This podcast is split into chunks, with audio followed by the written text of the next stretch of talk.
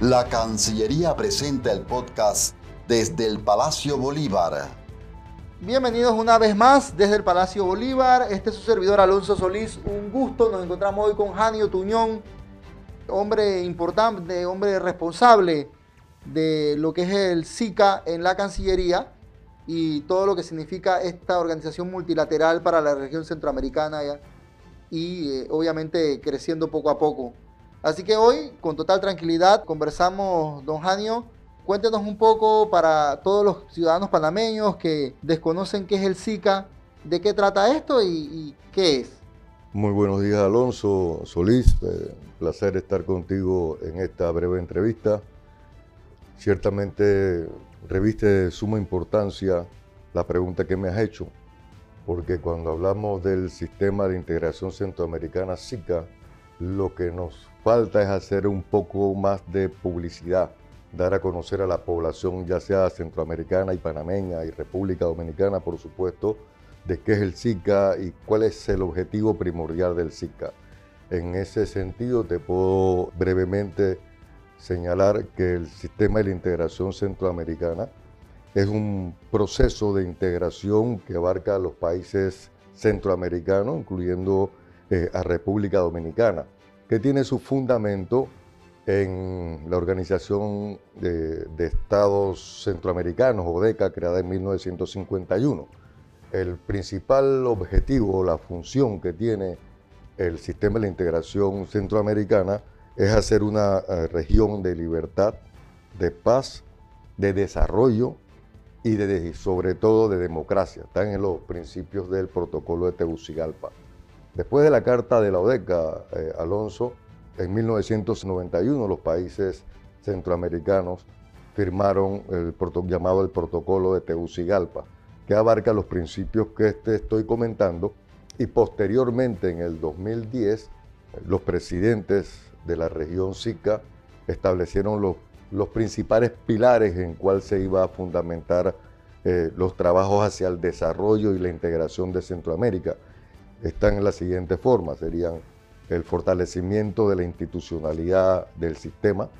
Ya en esta parte te puedo señalar que el sistema tiene 28 consejos y en general son 85 instituciones que hemos determinado preliminarmente en lo que es el universo institucional. Para los ciudadanos de a pie, el que está en la calle y nos está escuchando, el que va en su auto, y bueno, entonces todo esto, ¿en qué me beneficia? ¿Qué ganan los ciudadanos de Panamá, de Costa Rica, de Honduras? ¿Qué ganan con todos estos logros que tiene el SICA?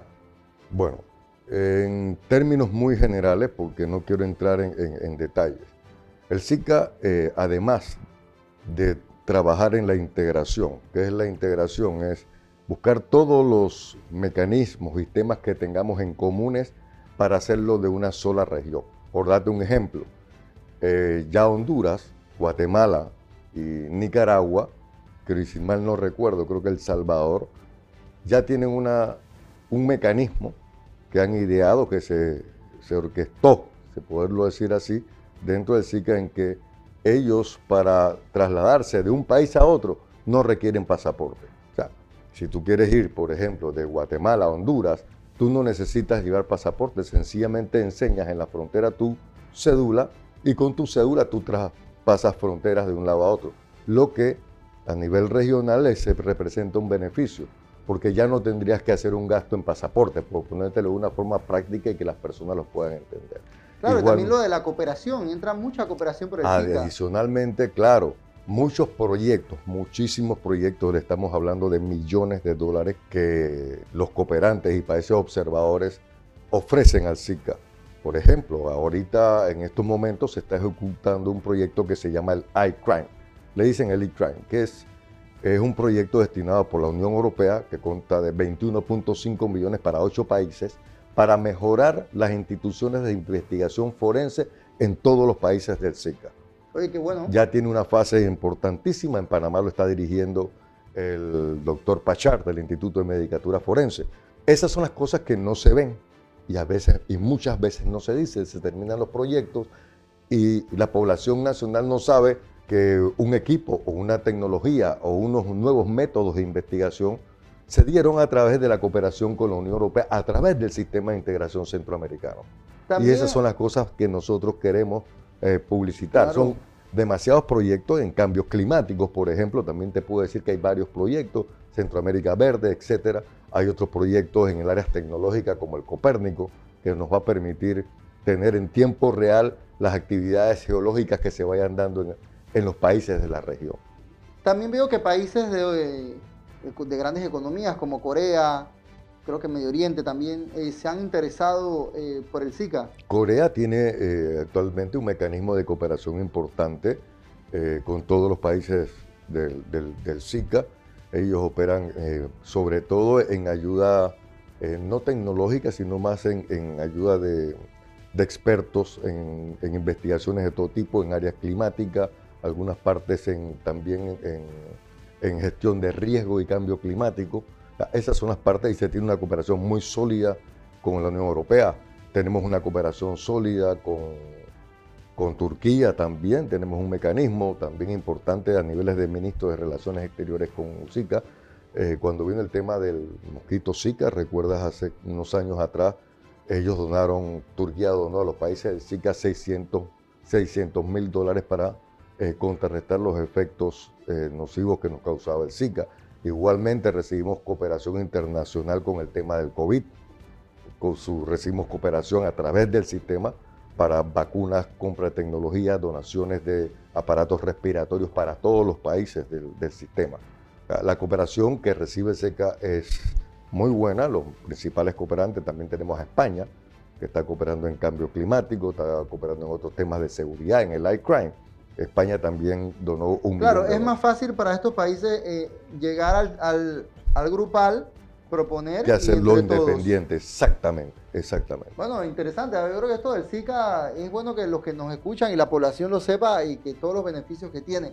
Hablen un poquito de la presidencia pro tempore, que es cada seis meses y que durante el primer semestre de este 2022 sostenta Panamá, aparte de todo lo que conlleva desde el punto de vista político eh, ¿Qué significa tener la presidencia pro tempore? Bueno, eh, gracias nuevamente, eh, Alonso. La presidencia pro tempore es una presidencia rotativa. Cada seis meses le corresponde a cada país de Centroamérica y República Dominicana también. Cuando me refiero a Centroamérica tengo que decir República Dominicana. Si me refiero a SICA, sí incluye República Dominicana también. La presidencia pro tempore conlleva más que todo es una responsabilidad lo que hace la presidencia pro tempore es que prepara las agendas durante los seis primeros meses y la continuidad de la agenda anterior del país que le tocó, que le era en Guatemala, y la continuidad de esa agenda para que todo tenga eh, eh, un carácter sistémico y cronológico de los trabajos que se vienen haciendo en, en cada área, en cada, en cada pilar del SICA. Entonces nosotros nos encargamos de las convocatorias a las reuniones tanto de los consejos de ministros de Relaciones Exteriores como todos los consejos. ¿Qué significa esto? Que el SICA tiene órganos. Y por tengo que explicar esta parte para que me puedan comprender con claridad lo que me están escuchando. Tiene cuatro órganos. La cumbre de presidentes, que se hace una vez ordinariamente, al final de cada presidencia pro tempore, después de los seis meses, y tiene consejos de ministros. No es solo consejo de ministros de Relaciones Exteriores, sino consejos de ministros cada área, por cada pilar, por ejemplo, hay Consejo de Ministros de Vivienda, Consejo de Ministros de Trabajo, Consejo de Ministros de Integración Social, Consejo de Ministros de Integración Económica, Consejo de Ministros de Ambiente y Desarrollo. Y son 28, te puedes imaginar lo grande. Esto hace que se reúnan. Exacto. Si, no, si no, no hay cómo se reúnan. nosotros hicimos, y cada consejo tiene una secretaría o una dirección que se encarga de ejecutar lo que dicen los ministros en cada área. Por eso nosotros hicimos el 13 de enero una reunión con la Secretaría y toda la institucionalidad nacional para que se coordinaran los planes de trabajo por cada área y cada área desarrolló su plan de trabajo ¿no? dentro de los cinco pilares que te comenté, que es eh, seguridad, cambio climático y riesgo, fortalecimiento institucional y la otra era el área de seguridad, fue lo que mencioné. creo, que es una de las, creo que es una de las que más se ve resultados tangibles en seguridad, porque obviamente lo que es el contrabando, eh, lo que es eh, la migración irregular, lo que son los delitos internacionales, creo que allí ha habido bastantes avances gracias al SICA. Casualmente, en ese tema de, ¿sí? de las migraciones, eh, el SICA, el sistema, desarrolló un plan integral para la atención de la migración. Y ahorita mismo, o sea, no se está ejecutando, falta que se reúna el Consejo de Ministros para que lo apruebe. ¿no? Todos. Es un plan de desarrollo. Igualmente lo hizo el área educativa, los consejos de, Consejo de Ministros de Educación y Cultura, que es un consejo solo, ellos van a aprobar próximamente en abril, que van a tener una reunión aquí en Panamá, una, eh, un plan destinado a la que también se desprende del plan de migración de lo, que hizo el Consejo de Ministros, que va a firmar el Consejo de Ministros de Relaciones Exteriores, pero en materia educativa para los migrantes de toda la región. O sea, para ofrecerles a los menores educación, a los jóvenes educación, atención primaria en materia de educación, cosa que esos niños, eh, por el tiempo que tengan en cada país, ya sea de tránsito o de destino o de origen, puedan, eh, tengan una atención por lo menos primaria en los temas educativos. Eso es lo que trabaja el sistema y eso es lo que buscamos en todas las áreas.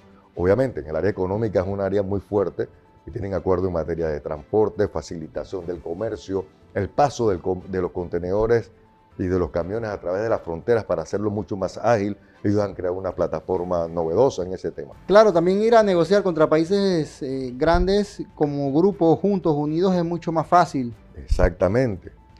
Finalmente, eh, ¿qué desea agregar? Ya que nos ha dado un pantallazo general de qué es el SICA, eh, con datos interesantes para los que nos escuchan. Bueno, les, agradecería sobre todo pues, siempre la publicidad que se pueda hacer de los trabajos que vamos a hacer en el semestre, que traten de involucrarse más en los temas que, que se está haciendo del SICA.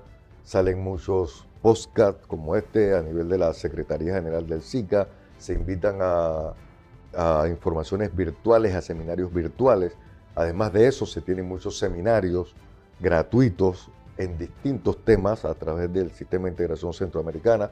Pueden acercarse también al Instituto Centroamericano de Administración Pública, que da varios diplomados a muy buenos precios, hacen maestría a muy buen precio, que ese instituto también pertenece al sistema de la integración centroamericano y que está presidido casualmente por un panameño que es el doctor Osvaldo de la Guardia, que anteriormente era el director de carrera administrativa, es el director, le está dando un impulso importante y también se va a poner una subsede en Panamá, prontamente se va a poner una subsede en Panamá, en la ciudad del saber.